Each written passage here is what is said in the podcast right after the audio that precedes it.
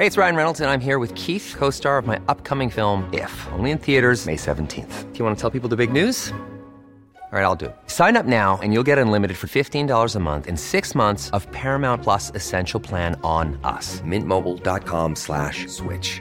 Upfront payment of $45 equivalent to $15 per month. Unlimited over 40 gigabytes per month. Face lower speeds. Videos at 480p. Active Mint customers by 531.24 get six months of Paramount Plus Essential Plan. Auto renews after six months. Offer ends May 31st, 2024. Separate Paramount Plus registration required. Terms and conditions apply if rated PG.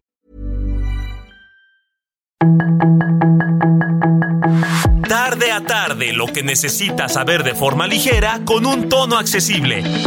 Solórzano, el referente informativo.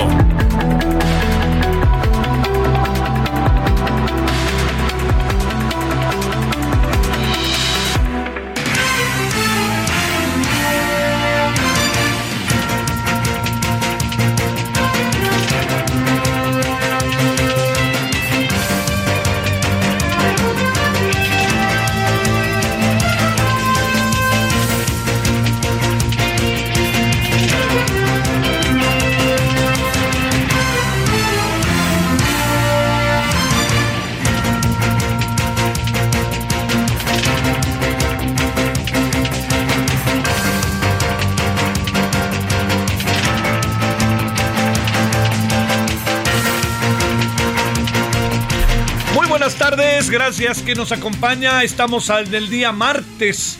Pues ya ahora sí que todo otra vez está echado a andar, ¿no? Después del puente. Espero que haya pasado un buen puente, que se haya, que haya podido recuperarse, divertirse, este, eh, pero lo más importante es que usted tenga un buen, este, haya tenido un buen puente. Decía yo ayer, lo, lo reitero, se dejan venir otras, este, nuevas fechas eh, de carácter, de nuevas fechas de eh, que tienen que ver con descanso, ¿no? Con, bueno, entre el periodo vacacional, que eso no lo olvidemos, que es las dos semanas de Semana Santa. Tengo la impresión de que por ahí se agrega el viernes previo, porque es ahí reunión de maestros, como todo el último viernes de cada mes.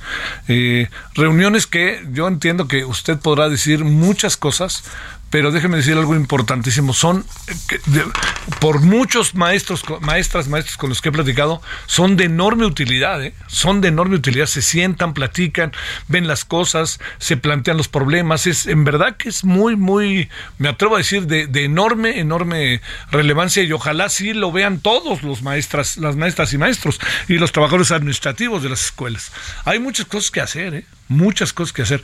Algunas tienen que ver con el proceso educativo directamente, ya saben, ¿no? Que si las clases, que si los objetivos de conocimiento, etcétera, pero otras tienen que haber, tienen que ver con el ambiente en las escuelas. Y yo creo que eso es lo que hoy los maestros tienen que con enorme vehemencia no bajar la guardia. Le voy a decir por qué, digamos, este, lo que nos está pasando, lo que nos estamos viviendo, las, las broncas entre mujeres, adolescentes, las broncas entre hombres, adolescentes, todo eso está creando un clima que sí le diría yo es un clima sumamente complicado, difícil, y este, y eso pasa por el aula. Y eso pasa por el recreo, ¿no? O el descanso. Y eso pasa por estas cuestiones que de repente dicen, no, lo que hay que hacer es este, eh, co- como, dicen las escuelas, como, como tres cuadras o cuatro cuadras de la escuela, nosotros no tenemos nada que ver. No se circunscribe a nuestra responsabilidad. Pero ahí salen con los uniformes y se empiezan a pelear. Entonces ahí la escuela también tiene que, tiene que jugar un papel. Eso es a lo que me refiero. Y lo digo como para que por ningún motivo se nos vaya, que no se nos vaya, que no se nos vaya. Y esos son también los temas que yo espero que se platiquen los viernes, de últimos de cada mes. Pero bueno, ya regresaré el lunes. Ya llegará el lunes santo y este y bueno si toma vacaciones yo espero que las haya preparado desde hace tiempo y vea usted ahorita si puede haber vacación o no pero sí le digo que están las cosas en ese sentido complicadas muy pero muy muy muy muy complicadas y le diría están este tan complicadas están que que que este que digamos que, que, veamos lo que pasó estos fines de semana, este fin de semana largo en las carreteras, que seguramente será algo parecido. Bueno, hoy este ya estamos ahora sí que en la primavera, ¿eh? ya empezó la primavera y yo espero que la gocemos. Eh, los días en primavera se ponen bonitos al principio, luego ya empieza este desarrollo de las diferentes estaciones del año que también es, pues hay, hay que considerar que nosotros no tenemos un, en el caso de la zona centro del país, no tenemos una, eh, no tenemos un verano este, que está todo el tiempo así el sol y todos tenemos un verano con mucha lluvia. Y recuerda que el 5 de el primero de mayo, sí, primero de mayo, eh, primero 5 de mayo, sí, primero de mayo, empiezan la, época de, huracanes, tormentas, eh, empieza a desatarse los frentes fríos, paradójicamente, en pleno, en pleno verano. Así que bueno, yo le agradezco que nos acompañe. Espero, insisto, que haya tenido un buen regreso y que estén bien las cosas y que, bueno, los, los honorables ciudadanos en la escuela, etcétera, etcétera. Bueno, ciudadanas, ciudadanos. Bueno, eh, les saludo en nombre de todas y todos, su servidor Javier Solórzano, gracias que nos acompaña. Estamos en 98.5 de FM, Heraldo Radio, y estamos en buena parte del país y agradecemos a través de este sistema y los otros sistemas en donde nos hacen el favor de seguirnos, este, las redes y sobre todo el portal de El Heraldo. Bueno, oiga, mire, eh, para, para, para entrar y con los asuntos que, que hoy creo juegan un papel verdaderamente este, importante. Hoy tuvimos una buenísima mesa en Radio Congreso, en sitio abierto. Estuvo eh, Damián Cepeda, estuvo este eh, eh, Eduardo Ramírez y estuvo de Emilio Álvarez y Casa. El tema original era la reunión bicameral, ¿sí? Cuando hablo de la reunión bicameral, estoy hablando de eh, la reunión bicameral, el consejo bicameral que tiene que ver con el tema de la eh, de, hacer un seguimiento de las actividades de la defensa, de las actividades de seguridad en el país. Cuestión que a mí me parece que tardaron en hacerlo, pero ese era el tema. Pero déjame contarle lo que pasó. Resulta que teníamos dos temas antes para hablar de lo que está pasando hoy. El primer tema es el INAI y el segundo tema fue la marcha del sábado. Bueno, cosas que son importantes que pienso yo que usted sepa. El Senado, que es quien hace la propuesta de candidatas, candidatos a la, este, al INAI, eh, no se puso, no se ponía y no se ponía y no se ponía de acuerdo. Por fin se puso de acuerdo. Y cuando se puso de acuerdo, ni más ni menos, lo que acabó pasando fue que mandaron a una candidata buena, con buenas calificaciones, y un candidato que más malo no podía ser, perdón que lo diga, perdón que lo diga.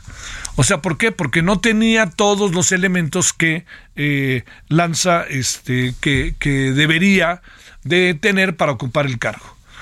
Y entonces fue al final un acuerdo particularmente entre la cúpula del PAN y una parte de Morena. Mandaron esta propuesta al presidente. El presidente tiene la atribución de vetarlo. Y el presidente, además de que les mandó un santo, un, santo correctivo, como dirían, además de todo eso, el presidente, pues les dijo, ahí les voy y lo veto. Y nomás no fueron, no pasaron de esa ronda, para decirlo, quizá en términos deportivos. Lo segundo que pasó es que el Senado pues eh, se dio cuenta, yo espero que por favor a estas alturas si no se han dado cuenta, ahora sí que hay que tirarse desde el, desde el balcón, este, no se, dio, no se da cuenta el Senado que el presidente no va a negociar nada, nada es nada. O sea, el presidente quiere a quien él quiere o a de los suyos o a los incondicionales en el, en INAI y en el INE. Por favor, no le demos vuelta. No creo estar diciendo algo que incluso ofenda a alguien, no, no marchen. Pues así es, así lo quiere y así es él. Y no va a dar, oiga, no va a dejar la plaza vacía, no va a dejar un espacio alguno, no lo va a dejar. Entonces, señores senadores, señoras senadoras, pues ¿cómo van dejando todo esto así? Y luego cuando hacen una propuesta, hacen una propuesta en donde el presidente, vámonos, se pusieron de pechito y el presidente les contesta. Bueno, ¿Qué hubiera pasado con dos muy, muy, muy buenos candidatos? El presidente hubiera dicho que no, también, pero el presidente hubiera quedado en entredicho. Porque al final nos hubiéramos dado cuenta claramente que el presidente quiere a los suyos y no a los más preparados. Pero si le hubieran mandado a dos muy preparados, muy este, idóneos, pues el presidente hubiera dicho lo que quieran, ¿eh? Lo que, o el presidente hubiera dicho que no, pero ¿quién quedaba en entredicho? El presidente. Sé que al presidente eso le vale. Bueno, ¿qué es lo que viene ahora? Tercer, hay una nueva propuesta que se va a trabajar esta semana. Entonces se va a trabajar esta semana la propuesta de otros dos candidatos que hay que sumar a un tercero, porque Francisco Javier Acuña a final del mes de marzo este, deja el cargo porque cumple su gestión. Entonces, lo que hay que hacer es buscar la manera de nombrarlos, ¿no? Bueno, y nombrar a los mejores. Y ahí le voy. El presidente va a volver a vetar. Pongan a quien pongan, de no ser que sean los suyos, incondicionales. Entonces va a vetar seguramente al presidente. Y al vetar es la última ocasión en que el presidente puede vetar.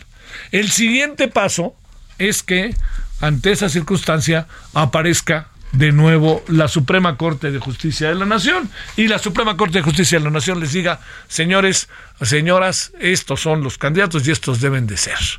Entonces, es una, yo le diría, eh, eh, estamos en, en, una esclerosis respecto al INE y al INAI.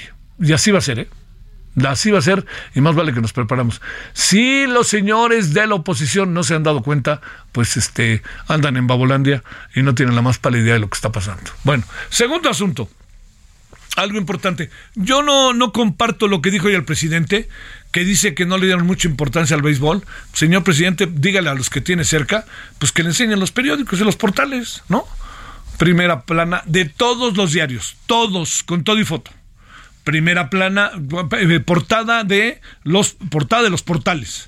Y vea usted los periódicos deportivos. Entonces no me vengan a decir que no le dieron importancia. ¿Y sabe por qué le dieron importancia? Porque es buenísimo el, el equipo de béisbol de México. Por eso. O sea, ¿qué quiere el presidente? Que además toda la primera plana se dedique a, al partido de béisbol. Pues hay otras cosas. No se le dedica ni al fútbol. ¿No? se les dedica importancia al, al, fútbol. Yo creo que hoy el béisbol avanzó lo que no había avanzado en décadas. Avanzó muchísimo un equipo altamente competitivo, con una disposición, divertidos los jugadores, se ríen. Este Arosamena es este realmente genial, ¿no? Este se ríe, se echa unas atrapadas y se queda con una seriedad total, cuando otros gritarían de la euforia y se echarían tres momentos en el aire. Pero por favor, ¿no? Ahí sí, que quede claro que, que, que ahí sí, la verdad yo no comparto eso.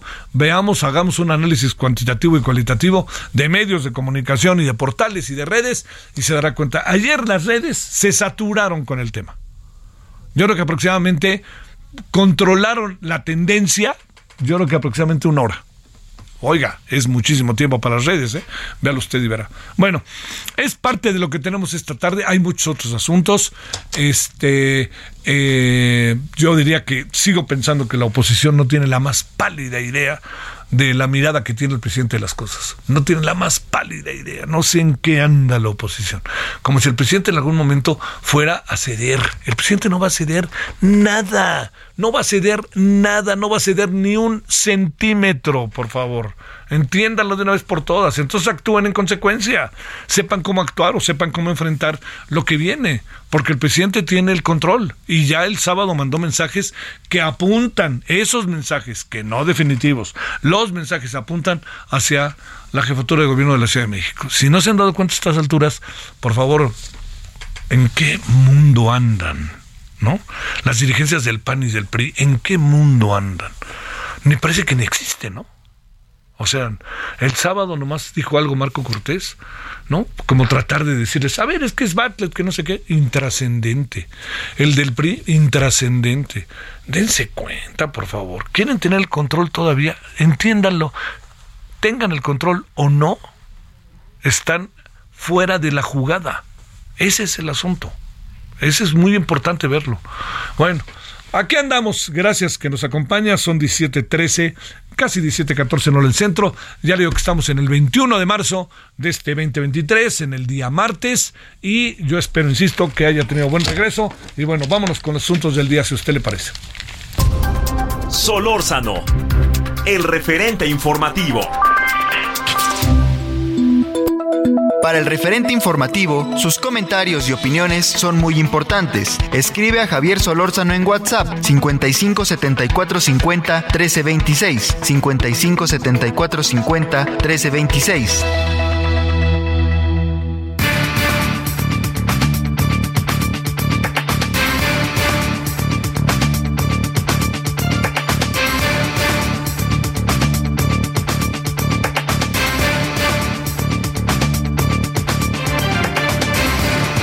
Bueno, gracias que sigue con nosotros. Le damos la bienvenida a Sofía Ramírez, directora de general de México.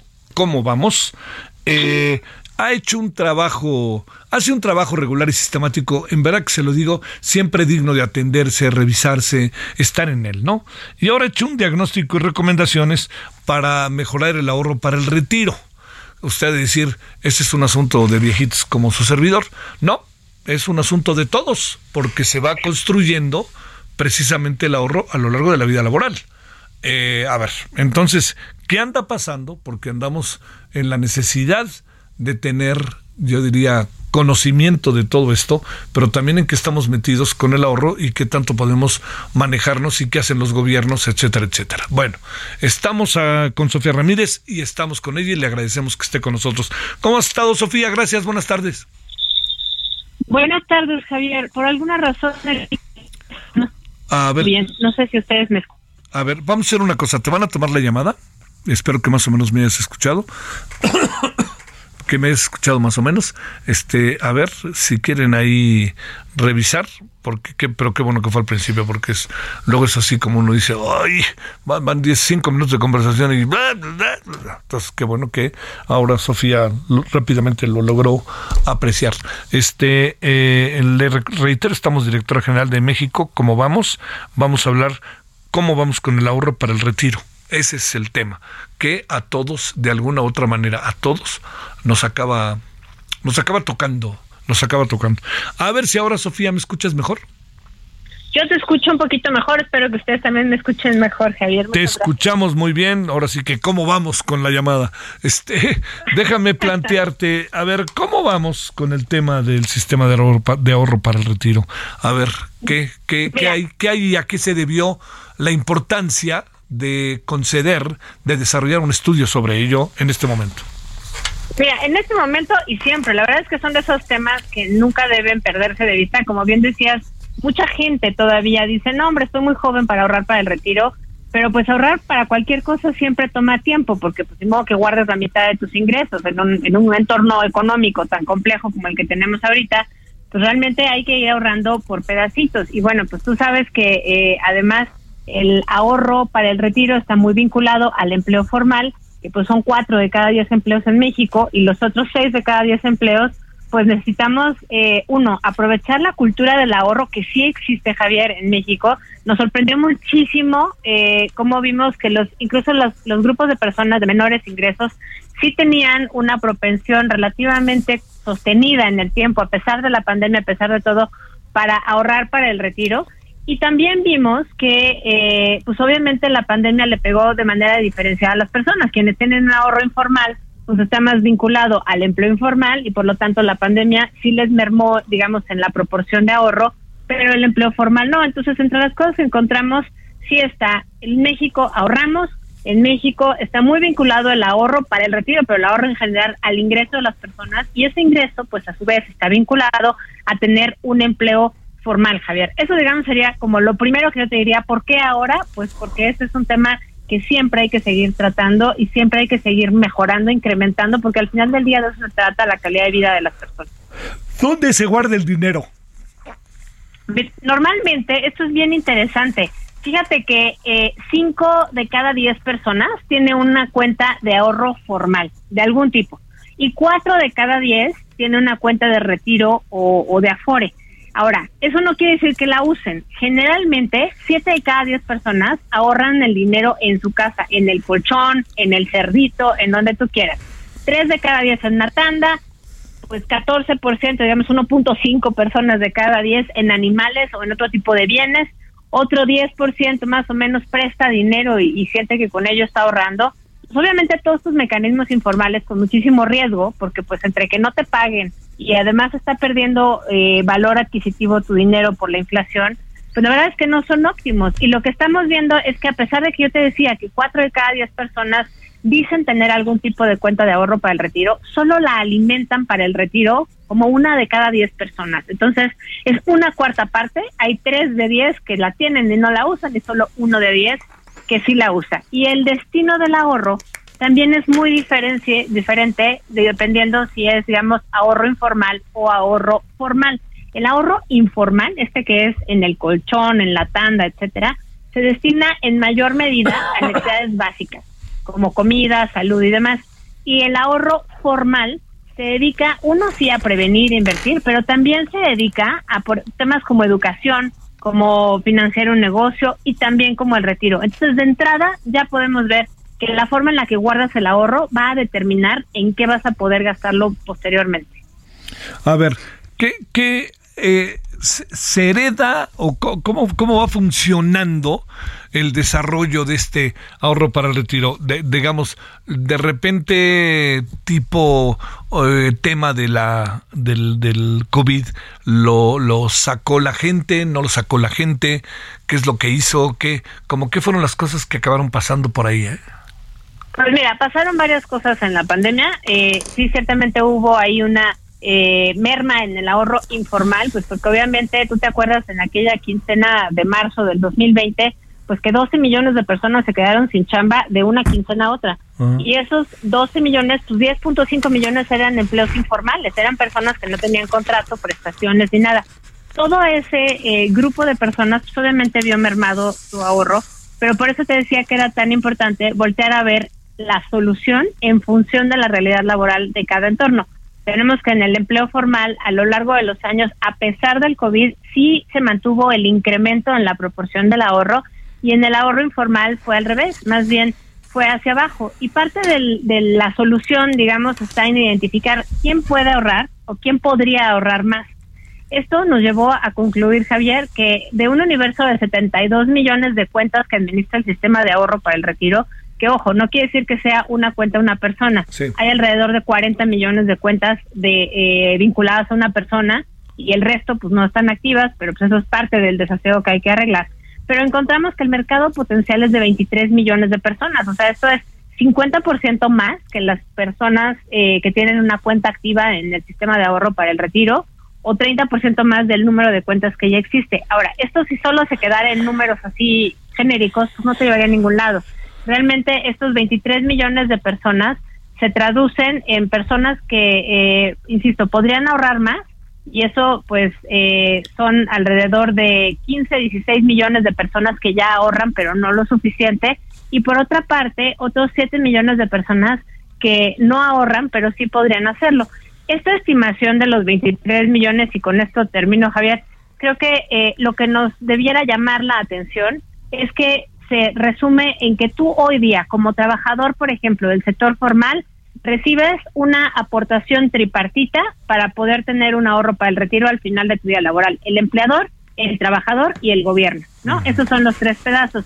Pero hoy día solamente el trabajador de manera, digamos, directa ahorra 1.13% de su salario base. Lo que estamos proponiendo es que con estos 23 millones de personas adicionales, se ahorren 132 mil millones de pesos al año, pues obviamente sin afectar el consumo más básico de las personas. Y eso representaría un incremento en el ahorro voluntario mensual por trabajador de casi 6% anual. Entonces, regresando al punto, si hoy día estamos haciendo aportaciones desde el trabajador, la trabajadora, de 1.13%, súmale que el ahorro voluntario es uno de los mecanismos que no hemos explorado porque con la reforma del 2020, pues sí hubo un incremento, digamos, en la aportación del empleador, pasó de 5.15% a 13.65%. Bueno, pues vamos a hacer también la correspondiente aportación desde el empleado, la trabajadora, porque pues somos quienes nos vamos a comer después esos ahorros, ¿no? Dependiendo cuántos años vivamos, dependiendo si somos hombres y mujeres, dependiendo si tenemos una trayectoria ininterrumpida, pero son este tipo de eh, ejercicios que nos van poniendo sobre la mesa claramente con cuánto nos vamos a acabar retirando, Javier, tú, yo y todas las personas que nos escuchan. Sí, claro, porque además, eh, digamos, hay, hay un apoyo a la tercera edad, pero no está, está muy lejos de poder satisfacer la vida de, de muchísima gente, ¿no, este, Sofía? No, totalmente. Los 2.400 pesos mensuales o 4.800 pesos mensuales de bimensuales que se están eh, otorgando ahorita o incluso los seis mil pesos que se darán, digamos, al final del periodo de incremento, eh, pues son un, un, apoyo muy importante o debieran ser un apoyo muy importante si estuvieran bien focalizados, que es otro tema ahorita dentro ahí, pero realmente hemos visto varias cosas. Primero, el Coneval nos da la razón a decir, esa pensión universal está mal focalizada, están dando más apoyos a los segmentos de mayores ingresos y no a los de menores, ingresos. Sí. Y, y, finalmente, pues esto eh, de la pensión universal sí se suma, digamos, al, al dinero que hay disponible, pero no es lo único. Sofía Ramírez, te mando un gran saludo y el agradecimiento que estuviste con nosotros. Gracias. Un abrazo. Adiós, pausa. El referente informativo regresa luego de una pausa.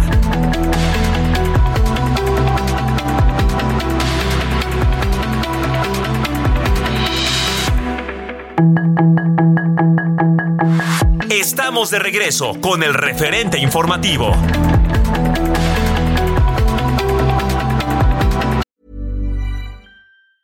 Hiring for your small business? If you're not looking for professionals on LinkedIn, you're looking in the wrong place. That's like looking for your car keys in a fish tank.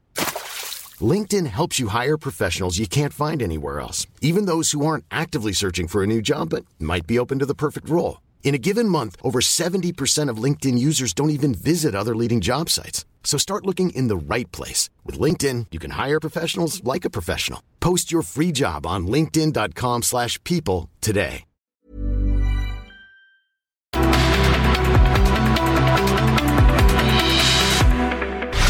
En el referente informativo le presentamos información relevante. López Obrador advierte que el fentanilo provoca la descomposición social en Estados Unidos. Localizan a los dos hermanitos estadounidenses desaparecidos en Nuevo León. Va por el Estado de México, registra la candidatura de Alejandra del Moral a la gubernatura. Avala Instituto Electoral del Estado de México plataformas electorales de partidos que disputarán gubernatura del Estado de México. Alfonso Durazo promete justicia por balacera que dejó siete muertos en Caborca. Puebla garantiza seguridad durante los festejos religiosos en Semana Santa. El Aeropuerto Internacional Felipe Ángeles celebra su primer año estrenando un himno en su honor. Proyectan aumento en el ingreso de turistas al país para 2023. Sismo de 5.6 grados sacude Chile. Gracias a su confianza, el Heraldo de México ha llegado al millón de seguidores en TikTok. No nos queda más que agradecer. Continúen siguiéndonos para estar siempre al día.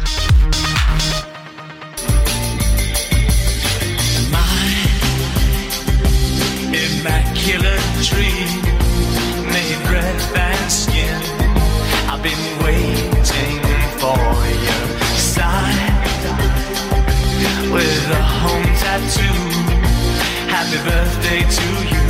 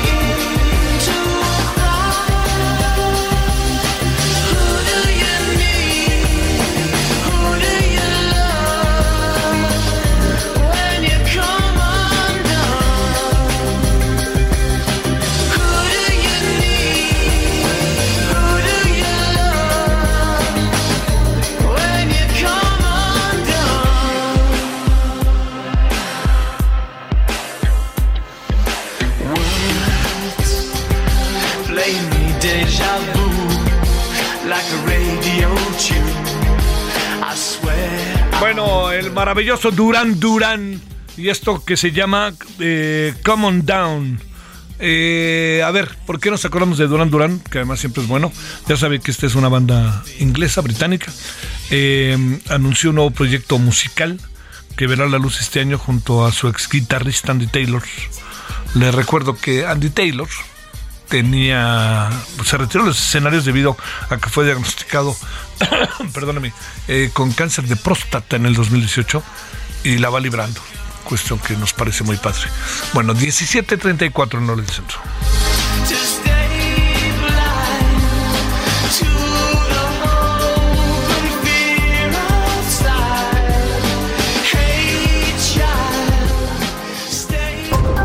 Solórzano, el referente informativo. Bueno, con gusto grande, como siempre, Ernesto López Portillo, coordinador del programa de Seguridad Ciudadana de la Universidad Iberoamericana, aquí en la Ciudad de México, allá en Santa Fe. ¿Cómo has estado, Ernesto? Hola Javier, qué gusto saludarte, a tus órdenes. ¿Por dónde le entramos, mano? Híjole, es que, bueno, a ver, hay un informe sobre derechos humanos sobre México. El presidente de inmediato lo descarta, politiquería, tastas. Luego, este, dice abrazos, no balazos, está padrísimo, lo dice allí en Oaxaca. A ver, pues entremos con esos dos temas que es en el fondo un tema, pero también con la el número de personas eh, muertas en el país por hechos violentos que se dio a conocer estos días, que realmente sí es alarmante, ¿no? Y estoy hablando de muertes violentas, no hablo de sé que es violento un accidente, sé que es violento un atropellamiento, no, muertes violentas por armas de fuego, este punzocortantes, lo que fuera. Adelante, Ernesto, y gracias. Sí, Javier, lo que pasa es que tú, tú con toda claridad, y lo comparto, por supuesto, dices que es alarmante. Sí. Pero el presidente no lo ve así. Y hay que decirlo con toda claridad. Hay, hay que entender que al presidente le funciona, le funciona muy bien negar la realidad.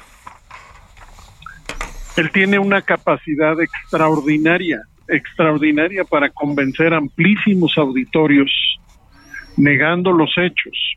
A ver, no sé si has tenido oportunidad de mirar, aunque sea un poquito, este reporte del Departamento de Estado. Yo, yo, yo, lo, yo lo miro cada año.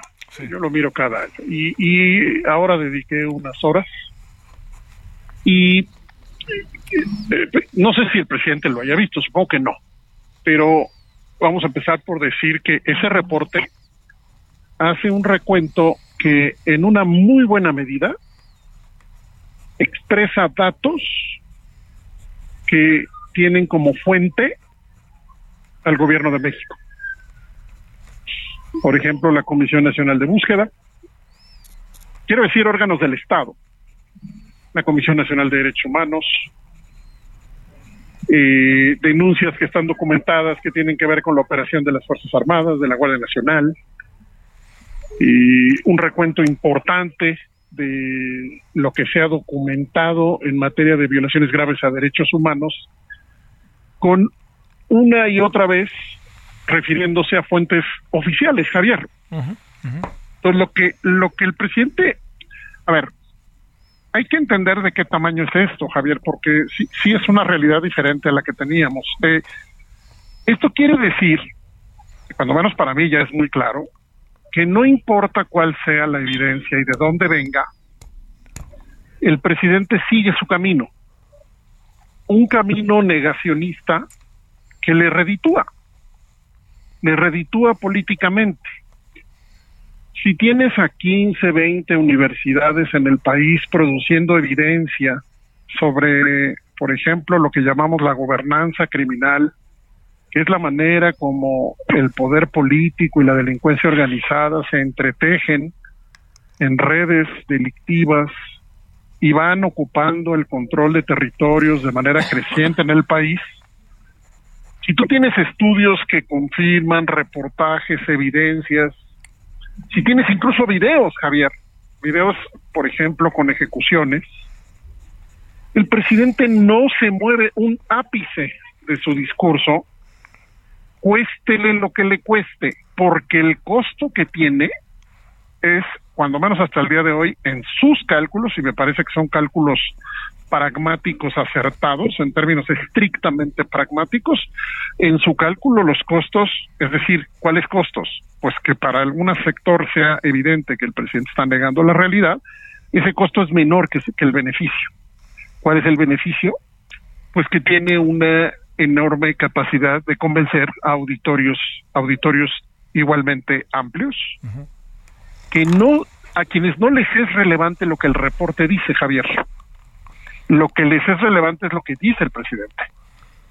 Pero incluso más, cuando el presidente dice que esto es una intromisión, cuando el presidente relaciona lo que Estados Unidos dice como acto que tiene que ver con eh, violaciones a la soberanía, eso es además una instrumentalización política que le sirve también. ¿Qué quiere decir eso? Que recoge eh, eh, espacios eh, simbólicos, emotivos, muy fuertes, muy fuertes que convocan, convocan al gran público y el resultado es el mismo. El reporte es irrelevante. Si el reporte nos cuenta el número de desapariciones de los últimos años, ejecuciones, torturas, no importa, Javier. No importa. Eh, hace rato alguna periodista explicaba en alguna emisión que, que, que nada de lo que estaba diciendo el reporte no lo habíamos dicho acá. Sí, Pero el problema, Javier, es que tampoco cuando lo decimos acá importa. claro. Entonces, esto nos, nos, nos mueve un poco todos nuestros esquemas Sí. de la razón, porque ¿cómo aceptar, Javier? ¿Cómo aceptar cuando nos han enseñado que la evidencia es importante, que la investigación empírica, que los contrapesos, que la rendición de cuentas son importantes? ¿Cómo aceptar que el poder político representado por el jefe de Estado se pueda acomodar, acomodar entre comillas, en una zona de confort, donde puede de un plumazo echar a la basura ese reporte como tantos otros para seguir al, al, al evento siguiente, tomar el avión o lo que sea y en el evento siguiente decir todo está bien. Sí, sí, sí, sí. Pues eso nos, nos, nos convoca a entender, Javier, a reentender la política. Hoy publico en Animal Político un texto que le llamé Gobernar desde, con y para los afectos. ¿Y qué estoy tratando de decir ahí? Bueno, pues que esta forma de comunicar hoy la política eh, hace una reducción de todo lo que nos está pasando para usar los temas estrictamente a través de manipulaciones emotivas, donde los grises o los multicolores de nuestra realidad compleja no existen. Es decir, al presidente ni siquiera le conviene decir que alguna parte de ese reporte es, es, es válida, por ejemplo, Sí, claro. o que el reporte se va a revisar, Ajá. que se va a tomar en cuenta, que se va a estudiar, nada, nada. Tiene que ser completamente negada su validez para que funcione este gobierno Claro.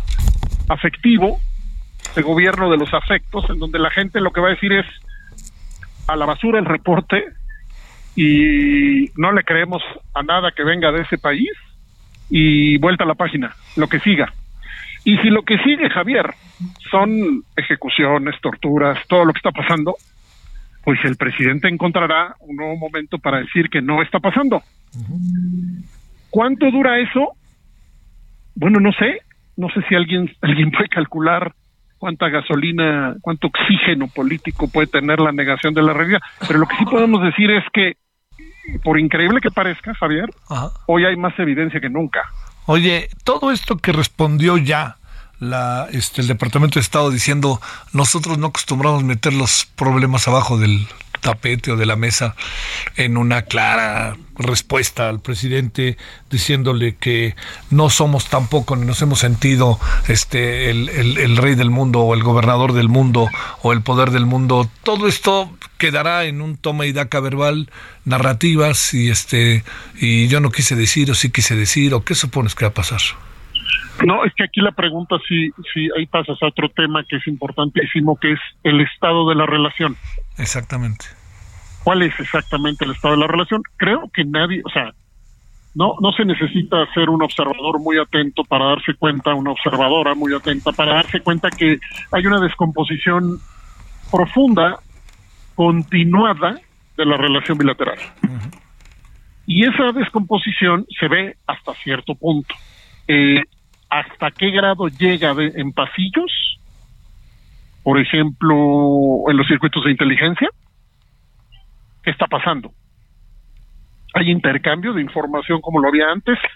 Parece que no. Yo no lo puedo confirmar, pero sigo Pero recuperando. no parece, no parece. Sí, pero además, a ver, por ejemplo, este libro que publica Jesús Esquivel, a sus órdenes, mi general, eh, hace un relato interesante que sí te da elementos de dónde hay, con- dónde hay confianza y dónde hay desconfianza entre los países, o ante qué eventos se genera la desconfianza. En este momento, el presidente está calculando, el presidente de México está calculando que incluso puede eh, pues usar palabras fuertes, hostiles frente al país del norte y quiero suponer que apostando que también le van a servir para su narrativa, pero en el fondo, Javier, la pregunta es a quién más le sirve eso en términos de una relación que debería funcionar de manera cercana, colaborativa y coordinada en beneficio de la seguridad y muchas otras cosas entre los dos países. Supongo que a nadie le sirve, supongo. Yo también, yo también así lo creo. Pero en términos de narrativa, eh, yo, yo lo que insisto en mi punto en esta conversación que, que, que tengo ahora contigo, con tu auditorio, el punto es que a él le sirve. Él no se va a mover de su narrativa, está en la última parte de su gobierno y para él no le cuesta negar la realidad en un minuto, sea cual sea eh, la tragedia, el evento, eh, la víctima que intente, o sea, sea cual sea la experiencia de victimización que este país va acumulando, un, un país que según algunos estudios está literalmente ya en un conflicto armado en algunas regiones, bueno, todo eso no existe ni siquiera en el lenguaje del presidente. Como, como derechos humanos no ha existido en general desde que llegó al poder. Entonces, difícil, Javier, porque desde esa posición es muy difícil moverse para algún lado, ¿no? Oye, a ver, déjame meter una variable más para cerrar. Entiendo que también va siendo colateral, ¿eh? no está directamente, que es, eh, perdón, que es el hecho de que el presidente diga hoy, este, bueno, le quieren hacer a Trump lo mismo que me hicieron aquí a mí, diciendo como si el caso de la mujer que lo está acusando, una mujer, este, por una situación de carácter incluso privado, eh, sea igual que la razón por la cual a él lo querían desaforar, ¿no? Este, no sé, ahí, ahí me hice bolas con, con, con la lógica presidencial, la verdad. Mira, más allá del detalle en el que pudiera estar pensando el presidente cuando dice eso, la narrativa de buenos y malos es exactamente la misma. La gente necesita en este esto que llamamos el populismo y la posverdad, la gente en esta lógica necesita un blanco y negro para poder confirmar la validez de su discurso en este en esta lógica política tienes que decir que están los buenos, están los malos y tienes que ponerte todo el tiempo del lado de quienes son perseguidos, acosados para poder confirmar la validez de tu postura. Si no tienes enemigos declarados, que el presidente por cierto los declara todos los días, Claro. ojo, ¿eh? Javier, esto es diario. Sí, sí, sí. No era así, hoy sí.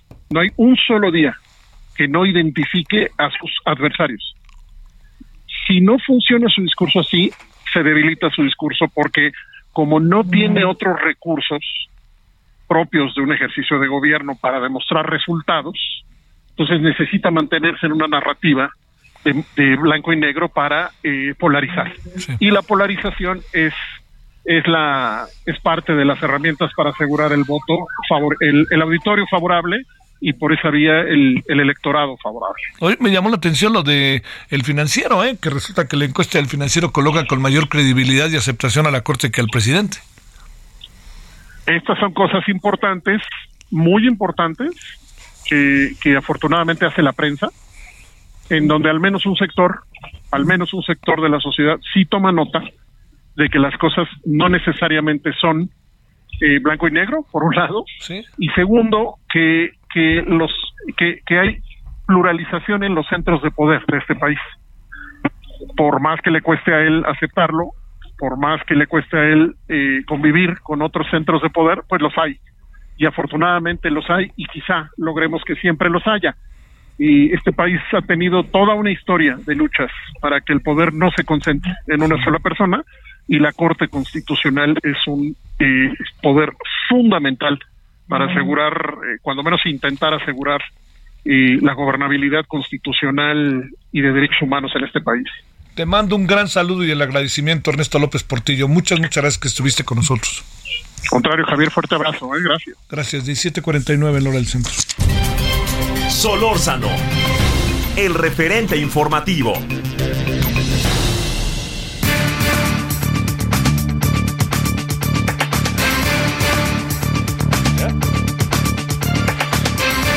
Bueno, le quiero agradecer al presidente del Congreso de Nuevo León, del es, eh, eh, congresista, es legislador del Partido de Acción Nacional, Mauro, Mauro Guerrera Villarreal. ¿Cómo estás, legislador? ¿Cómo te va, Mauro? Muy bien, buenas tardes y muchas gracias por este espacio, Javier. ¿Por qué se dio esto de cerrar, de hacer un paro este, en el Congreso del Estado? ¿Qué fue lo que pasó, oye? Mira, fíjate que en Nuevo León hemos estado viviendo una situación nunca antes visto en relación con el actuar del Ejecutivo ante las acciones que el Congreso del Estado ha venido haciendo. Algo que, que nunca se había visto antes, donde sistemáticamente se van dando acciones para buscar anular la división de poderes. Y la semana pasada ocurrió algo este, en una escala desproporcionada. Un juez de Tamaulipas, particularmente de Reynosa, eh, emite una suspensión a petición del gobernador Samuel García, en donde él dice que el Congreso del Estado ya no tiene facultades para legislar o para hacer reformas que le apliquen al gobernador actual, puesto que él tomó protesta un día con, donde había una ley, donde había una legislación y que esa se debe mantener los seis años. Y eso digo, es un contrasentido porque al final el objetivo del Congreso es poder reformar, actualizar la legislación, actualizar las leyes y que esas ayuden a que le vaya bien a un Estado. Pero afecta también el hecho de que sea un, juez de un estado diferente al estado que está pues viviendo esta situación. Y más porque este mismo juez ha tenido ya cuestionamientos públicos por parte del Congreso del Estado de Tamaulipas, en donde le ha pedido al Consejo de la Judicatura Federal que lo cese de sus funciones, que lo quite, que no permita que siga actuando, porque ha estado tomando decisiones que a toda vista pueden caer en corrupción o en actos delictivos. Entonces a nosotros nos preocupa que sea este mismo juez, cuestionado ya por el poder de Tamaulipas, que esté tomando decisiones en el estado de Nuevo León ante un gobernador que a todas luces está preparando un camino para ser autoritario, para tener el control de las decisiones que pasan en el estado, en donde simplemente una reforma que no le gusta, busca cancelarla, busca que no se publique, busca que no se pueda llevar a, a, a publicar y a efectos de que funcione en el Estado y busca mecanismos jurídicos como este de un juez en otro Estado para tratar de suspenderlo. A pesar de que no tenga la más, la más mínima capacidad de maniobra en el Congreso, pregunto, Mauro. Así es, porque fíjate que en Nuevo León la ciudadanía votó por el gobernador Samuel García de Movimiento Ciudadano Ajá. para que fuera gobernador y en el caso de los diputados votó por un partido diferente. Ni un solo distrito de Nuevo León lo ganó Movimiento Ciudadano. Los legisladores que entraron en ese grupo legislativo fueron de representación proporcional o plurinominales como los conseguimos o con los como los conocemos y otros diputados de otros partidos que por alguna razón decidieron irse a Movimiento Ciudadano y son los que hoy forman el grupo legislativo. No son mayoría, son apenas 11 diputados y la, la oposición o quienes al final conforman los grupos mayoritarios son quienes han podido avanzar en la agenda o quienes han llevado en las votaciones o en el debate, pues eh, los acuerdos para poder funcionar. Imagínate, Javier, y, y creo que eso es algo que, que Nuevo León nos preocupa mucho, imagínate que tuviéramos a nivel federal un Congreso que fuera un contrapeso del presidente, que pudiera equilibrar esas decisiones. Bueno, pues en Nuevo León lo tenemos, un contrapeso al Ejecutivo, pero nos encontramos con un Ejecutivo que simplemente decide no publicar las leyes aprobadas. Nosotros lo hemos dicho y con preocupación. Ni Andrés Manuel ha hecho eso en el, a nivel federal, de no publicar, de vetar sobre un veto. Y entonces es donde nosotros hacemos este llamado a la Suprema Corte de Justicia, al Consejo de la Judicatura, a que volteen a ver a Nuevo León, a que no permitan que el Poder Ejecutivo representado en una persona se quiera poner por encima de todos los poderes, del legislativo, del judicial, que un, simplemente por decisión propia decida en diciembre dar un mes de vacaciones al periódico oficial del Estado para que no publique nada. Sí, claro. Así es. Que decida amedrentar con el poder de, de la, del tema fiscal, del tema penal y temas administrativos, perseguir a legisladores que no están de acuerdo con su forma de pensar y eso es lo que hoy vivimos en Nuevo León. Por eso se hizo este paro de labores, este detener lo que está pasando en Nuevo León con la intención de que puedan voltear a ver el poder, eh, en, la- en este caso la, la Suprema Corte y el Consejo de la Judicatura y nos ayuden a resolver este tema. Le seguimos, Mauro, la semana que entra sin falta. Gracias. Hasta aquí Solórzano, el referente informativo.